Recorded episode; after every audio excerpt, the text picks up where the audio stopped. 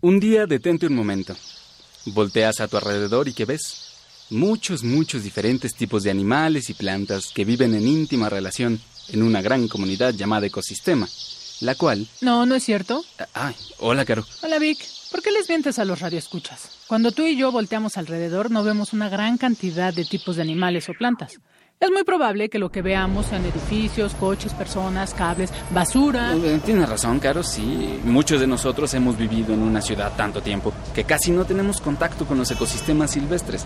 Pero incluso en una ciudad podemos encontrar una gran cantidad de especies de animales, plantas, hongos, microorganismos. Pero no serán las mismas en todos los lugares. Por ejemplo, en la India puedes encontrar vacas vagando por muchas ciudades, mientras que en México más bien verás perros o tlacuaches. Exacto. Incluso en lugares que podrían tener pocas especies, como las ciudades, esas especies son diferentes según la región del mundo y hay diversidad entre los organismos que viven ahí e incluso hay diversidad entre las relaciones que llevan esas especies. Espera un segundo.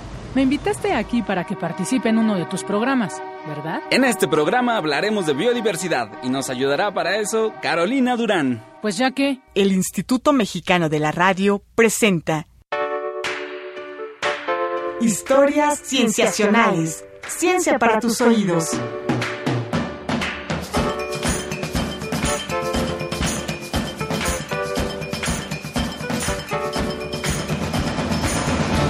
Bienvenidos a una nueva emisión de Historias Cienciacionales. Mi nombre es Víctor Hernández y durante la siguiente media hora hablaremos de biodiversidad. Vic, tengo una observación. Adelante, Caro. Tengo el presentimiento de que si hablaremos de diversidad, entonces hablaremos de diferentes especies, ¿no? Sí, sí, uno de los aspectos de la biodiversidad es la cantidad de especies que hay en un lugar, pero no es el único. También hay biodiversidad de... Déjame... déjame terminar.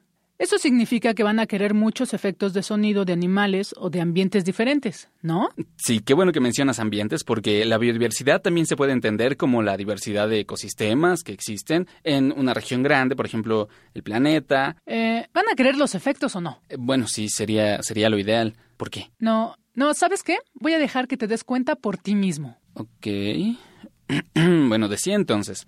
Vamos a hablar de biodiversidad y para ello lo mejor sería comenzar imaginando. Si cerramos los ojos y les digo leones, es fácil imaginar un grupo de leones echados en la sabana africana, e incluso los podemos escuchar rugir. Hmm, eh, Los podemos escuchar rugir. Cara, ¿podemos poner el efecto de los leones? ¿No? ¿Por qué no? Sabes que no puedo trabajar en los efectos mientras estoy aquí en cabina. Ah, Eso es lo que iba a decirte. Caro, tú siempre puedes. Mucho menos si quieres que este programa quede acabado hoy mismo. Ay, Caro, eh, bueno, entonces, ¿qué podemos hacer? Mira, lo estuve pensando mucho y lo único que se me ocurre es que hagamos los efectos de sonido aquí mismo en cabina, así como a la antigüita. Eh, Cuando dices hagamos, te refieres a... A que tú los hagas, ¿sí? Ay, ok, está bien. Pero no sé cuántos sonidos podría hacer, ni cuánto soportará el público antes de cambiar de estación. No te preocupes. Los radioescuchas siempre saben apreciar cuando alguien trata de hacerlos reír. Pero no se trata de eso. Tú dale, no tenemos otra opción. Bien, confiar en ti. Sigue el guion como está escrito. Bien. A ver, estábamos en que mm, podemos escuchar rugir a los leones en la sabana africana. Bien, aquí entra el primero.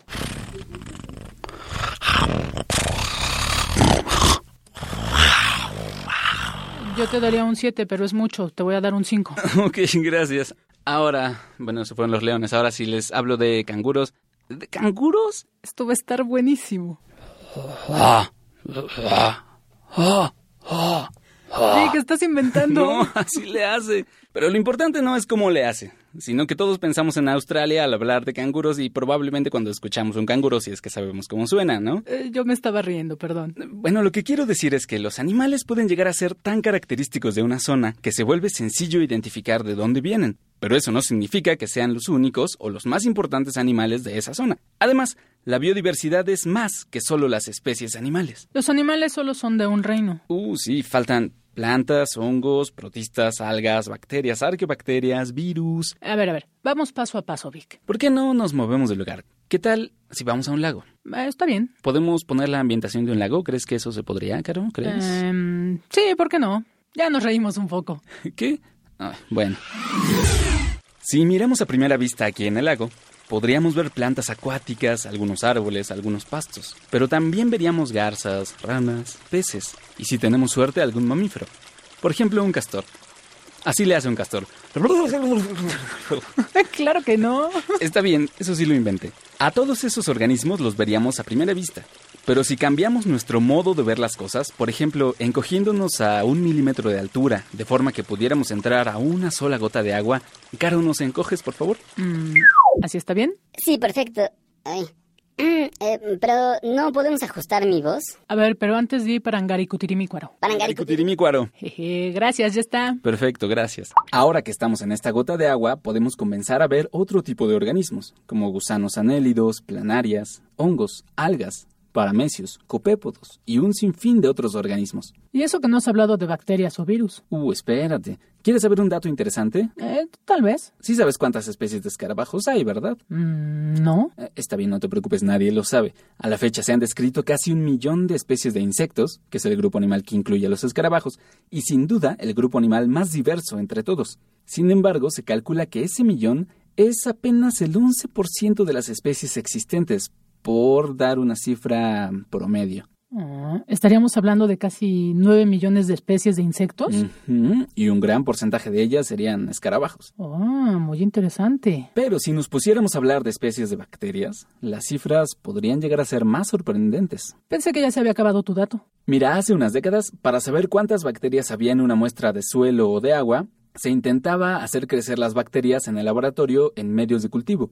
El problema es que no todas las bacterias que viven en el medio silvestre tendrían por qué crecer en un ambiente de laboratorio. Se sabía que había muchas más especies de bacterias allá afuera, pero ¿cuántas? Era difícil decirlo. Hasta hace pocos años se desarrollaron una serie de técnicas que cambiaron todo por completo.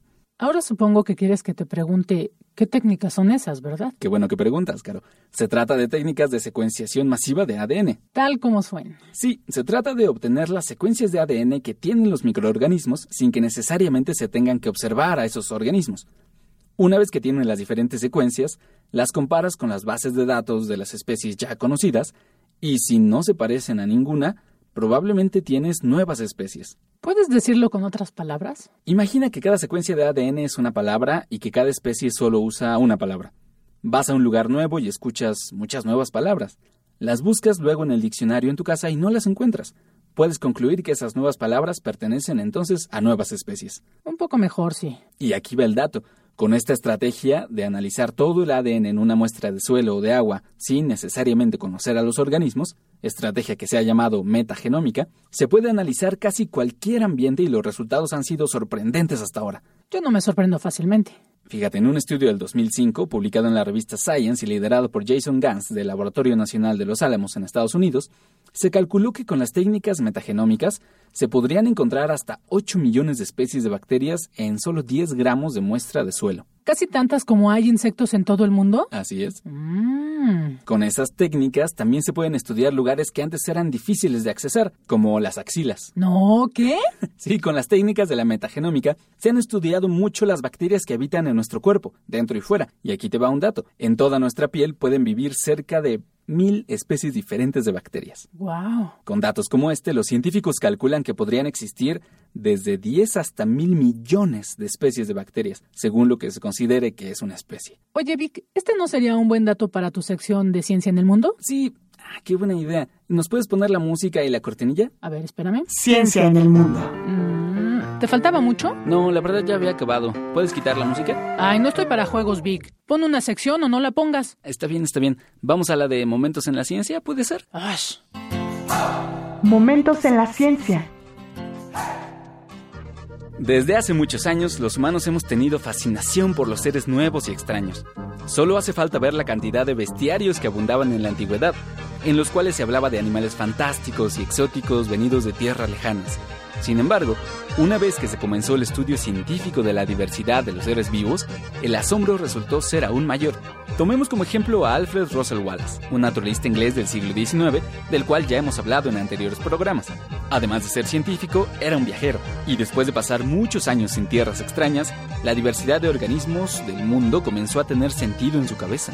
A partir de 1876 comenzó a proponer un concepto llamado reinos faunísticos, que consiste en dividir los continentes en diferentes regiones con diferente composición de especies animales, sobre todo mamíferos. Llamó a esa clasificación los reinos de Wallace. Claro, tenía el derecho. y a cada uno lo nombró según su zona geográfica. Así estaba el Reino Neártico, que incluía toda Norteamérica hasta el eje volcánico transversal aquí en México. El Reino Neotropical, que incluía todo lo demás del continente americano. El Reino Paleártico, que incluía toda Europa, toda Asia al norte de los Himalayas, incluyendo casi todo el Medio Oriente y el norte de África. El Reino Etíope, que incluía toda África al sur del desierto del Sahara. El Reino Oriental, que incluía la India, el sureste asiático y buena parte del archipiélago malayo. Y el Reino Australiano, que incluía Australia, Nueva Zelanda y la otra parte del archipiélago malayo. Por cierto que el hecho de que México quede justo en el borde de dos de esos reinos es uno de los factores que lo convierten en uno de los países con más diversidad del mundo. Se encuentra entre los cinco países con más diversidad de especies. Pero volvamos a Wallace. Con los años se probaría que las regiones de Wallace eran más o menos adecuadas. Se les han hecho algunos cambios, pero se mantienen en lo general. Se puede decir entonces que Wallace fue uno de los primeros en sistematizar la biodiversidad de la Tierra, aunque en ese entonces ni siquiera llevaba ese nombre. Fue hasta más de 100 años después, en la década de los 80 del siglo pasado, que la palabra biodiversidad comenzó a presentarse en las discusiones científicas más importantes. En 1986, un botánico americano de nombre Walter G. Rosen organizaba el Foro Nacional de Diversidad Biológica, que se llevaría a cabo del 21 al 24 de septiembre de ese año. Y en un momento de iluminación, decidió hacer más corto el nombre y llamarlo simplemente Foro Nacional de la Biodiversidad. Como si se tratara de una frase nueva entre jóvenes de secundaria, el nombre pegó de maravilla. El mismo Edward Osborne Wilson, uno de los autores de la teoría de la biogeografía de islas y uno de los ecólogos más importantes del siglo pasado, escribió las memorias de esa reunión y para titularlas eligió la palabra biodiversity, biodiversidad. De esta manera, y hasta nuestros tiempos, ese término y esa conferencia marcaron la pauta para crear la biología de la conservación, una rama de la biología que busca proteger la biodiversidad. Y podemos ver el punch del concepto, cuando incluso hoy en día es bien conocido por un montón de personas en el mundo. Gracias, Caro. Creo que con eso acabamos la sección. De nada.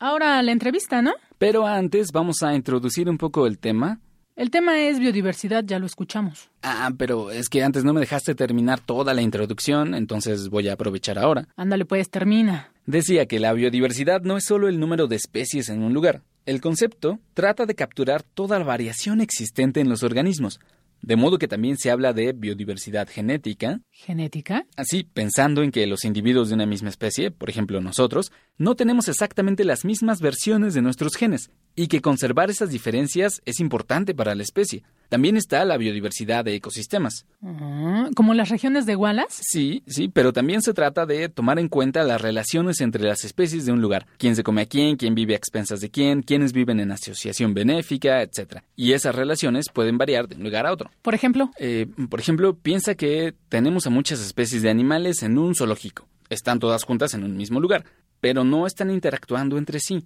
No basta entonces con que estén juntas, tienen que convivir y relacionarse, y así es como se forma la diversidad ecológica, además de la diversidad de especies. Mm. Me cambiaste el guion, pero está bien. ¿Qué más? bien, en últimos tiempos se ha considerado que cada especie puede cumplir una función en el ecosistema, y eso se puede considerar otro aspecto de la biodiversidad. Se le llama diversidad funcional. Y supongo que de eso hablará nuestro invitado, ¿verdad? Supones bien. Se trata de Fernando Córdoba Tapia, del Instituto de Biología de la UNAM, con quien charlaremos después del corte. Qué bueno, porque es momento de que me vaya a terminar de editar el programa. Caro, muchas gracias por haber estado con nosotros. Cuando dices nosotros, ¿te refieres solo a ti o cómo? Eh, sí, estamos agradecidos. Qué raro. Adiós. Adiós, Caro. Regresamos para más historias cienciacionales después del corte. Vamos a un corte y regresamos. Tú escuchas historias cienciacionales. Ciencia para tus oídos. Ciencia para tus oídos.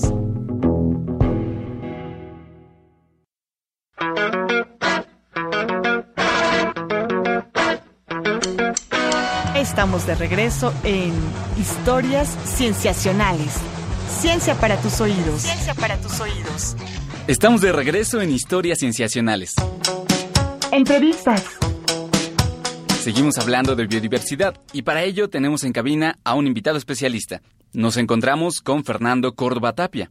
Él es biólogo por la Facultad de Ciencias, estudiante de doctorado en el Instituto de Biología de la UNAM y es actualmente coordinador académico del Laboratorio de Restauración Ecológica del mismo Instituto de Biología de la UNAM. Muchas gracias por estar aquí con nosotros, Fernando. Hola, Víctor. Gracias a ustedes por la invitación. ¿Qué tal? ¿Cómo estás? Muy bien, gracias. bueno, pues como te contábamos, eh, estamos hablando de biodiversidad en el programa hablando de diferentes conceptos de cómo se entiende la diversidad de las especies, pero estamos interesados en cómo se puede ir desarrollando un poco más conceptualmente estas, estas ideas. Entonces tú trabajas en particular con un concepto llamado biodiversidad funcional.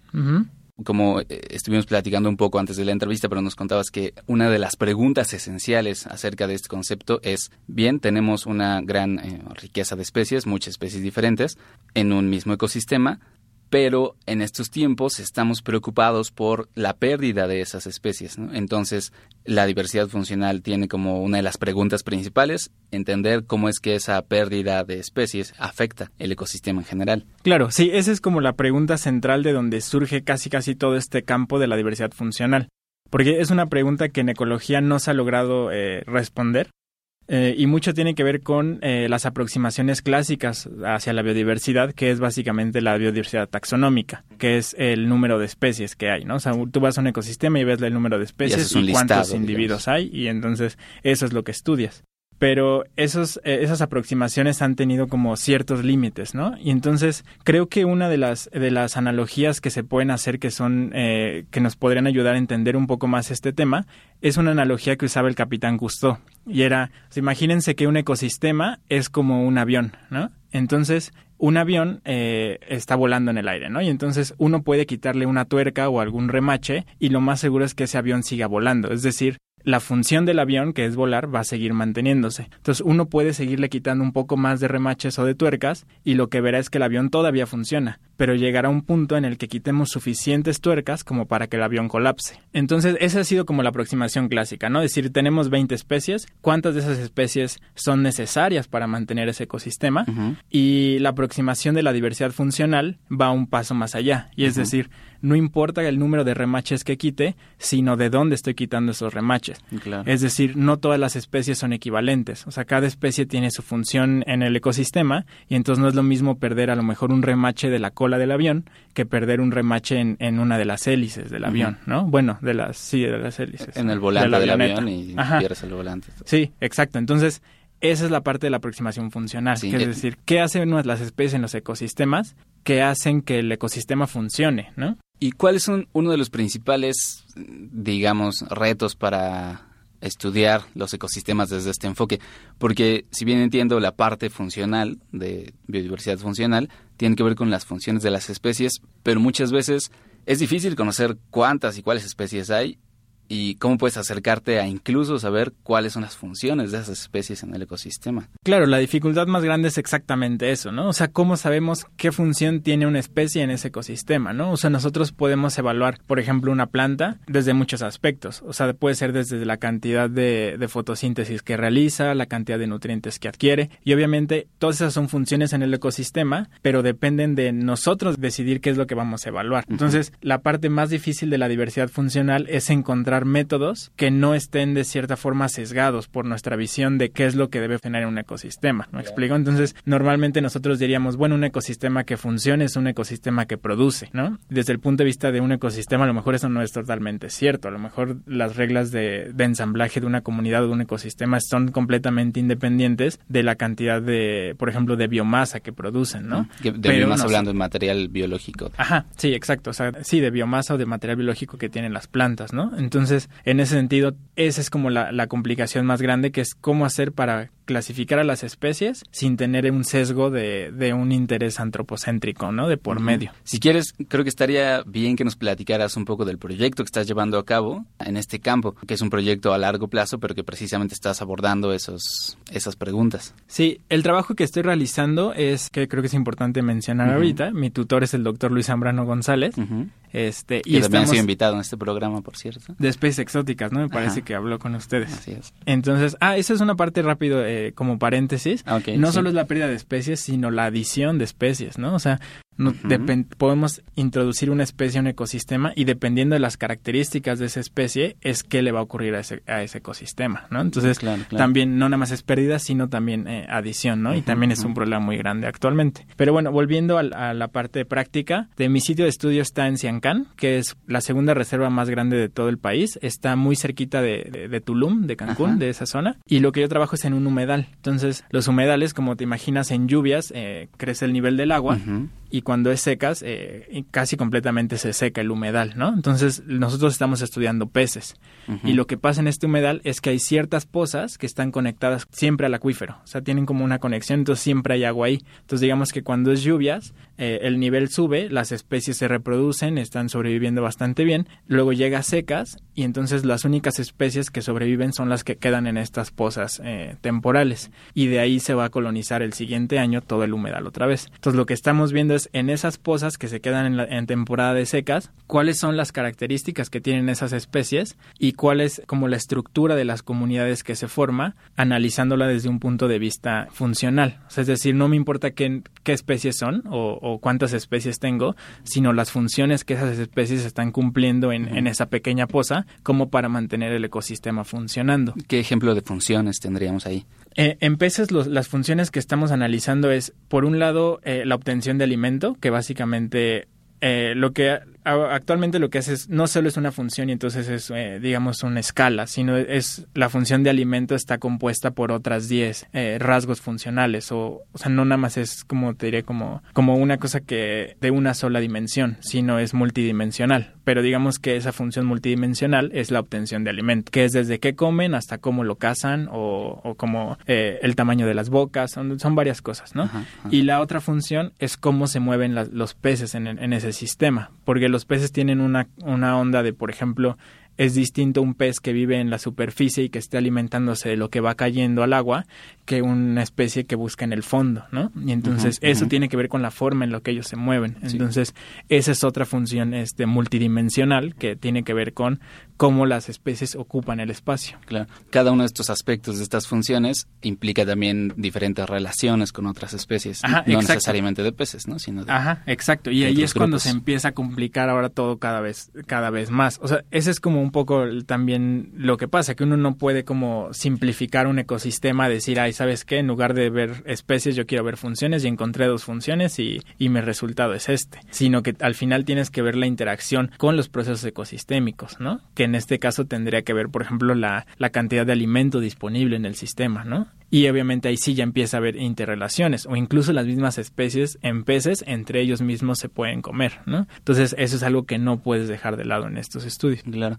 porque una de las cosas que se me ocurre que se podría concluir llevando hasta el extremo esta visión es precisamente decir que nos podemos dar el lujo de perder varias especies en el ecosistema siempre y cuando no perdamos las básicas. Digamos, algo tratando de hacer una analogía, si estamos hablando de las funciones de las especies como si fueran los oficios de las personas en una sociedad, tenemos diferentes oficios, o sea, carpintero, plomero, policía, bombero. Quizá nos podemos dar el lujo de perder algunos oficios muy especializados, no sé, como un consultor de colores, de diseño de páginas web, pero tal vez no nos podemos dar el lujo de perder a los campesinos que producen el alimento para todas las personas. Pero es así, tal cual la analogía, o sea, hay algunas especies que de plano sí podemos darnos el lujo de perder como tal.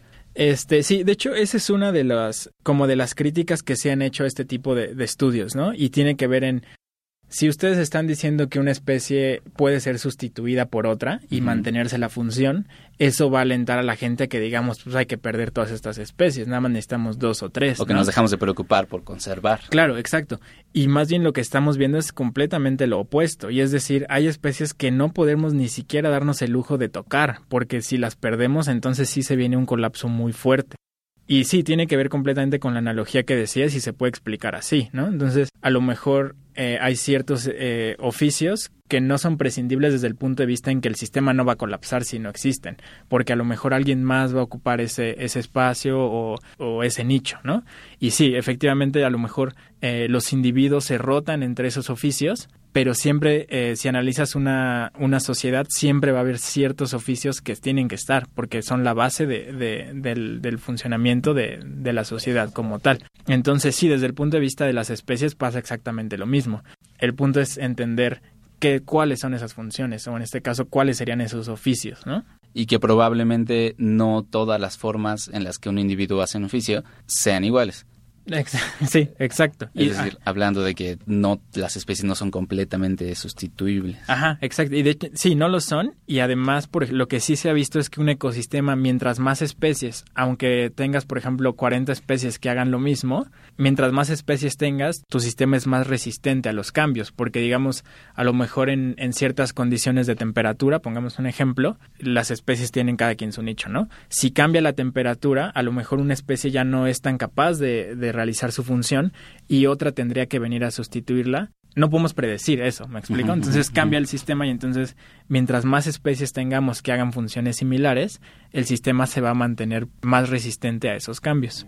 Perfecto, pues entonces podríamos decir que el enfoque de la, de la biodiversidad funcional es un enfoque que no necesariamente sustituye a los clásicos, sino que se integra, los enriquece. Claro, es como dar un paso más allá al entendimiento de, de, cómo se estructuran las comunidades y su relación con el ecosistema. Y, nos vamos a dar cuenta de que son más complejas de lo que nos podrían haber dicho los otros estudios, pero que no necesariamente vamos a saber que se pueden sustituir especies. Claro, y es, por ejemplo, uno estudia dos sitios y en uno ve que hay 20 especies y en el otro hay 5, a lo mejor no dice, ay, pues eh, necesitamos conservar mejor este de 20 que este de 5, pero hasta ahí nos quedaríamos con esa aproximación clásica. Pero si vamos más allá y analizamos las funciones de los ecosistemas, bueno, de las especies, a lo mejor podemos ver que estas 5 es más importante conservar estas 5 porque mantienen más funciones del ecosistema y a lo mejor estas 20 especies son especies que hacen la, o sea, tienen la misma función o, o tienen funciones similares, ¿no? Entonces, eso va un poco más allá y siempre detrás de esto está la como la visión de necesitamos proteger, ¿no? O sea, necesitamos conservar, eh, estamos en una situación crítica y hay que empezar a estudiarlo de otra forma para entonces este atacarlo. Perfecto, pues quedémonos con ese mensaje entonces. Agradecemos mucho a Fernando Córdoba Tapia por haber platicado con nosotros. Gracias. No, gracias a ustedes, Víctor. Si quieres darnos tu Twitter para alguien que tenga alguna duda o contacto contigo. Claro, eh, mi Twitter es arroba Fer Córdoba Tapia, Córdoba con V,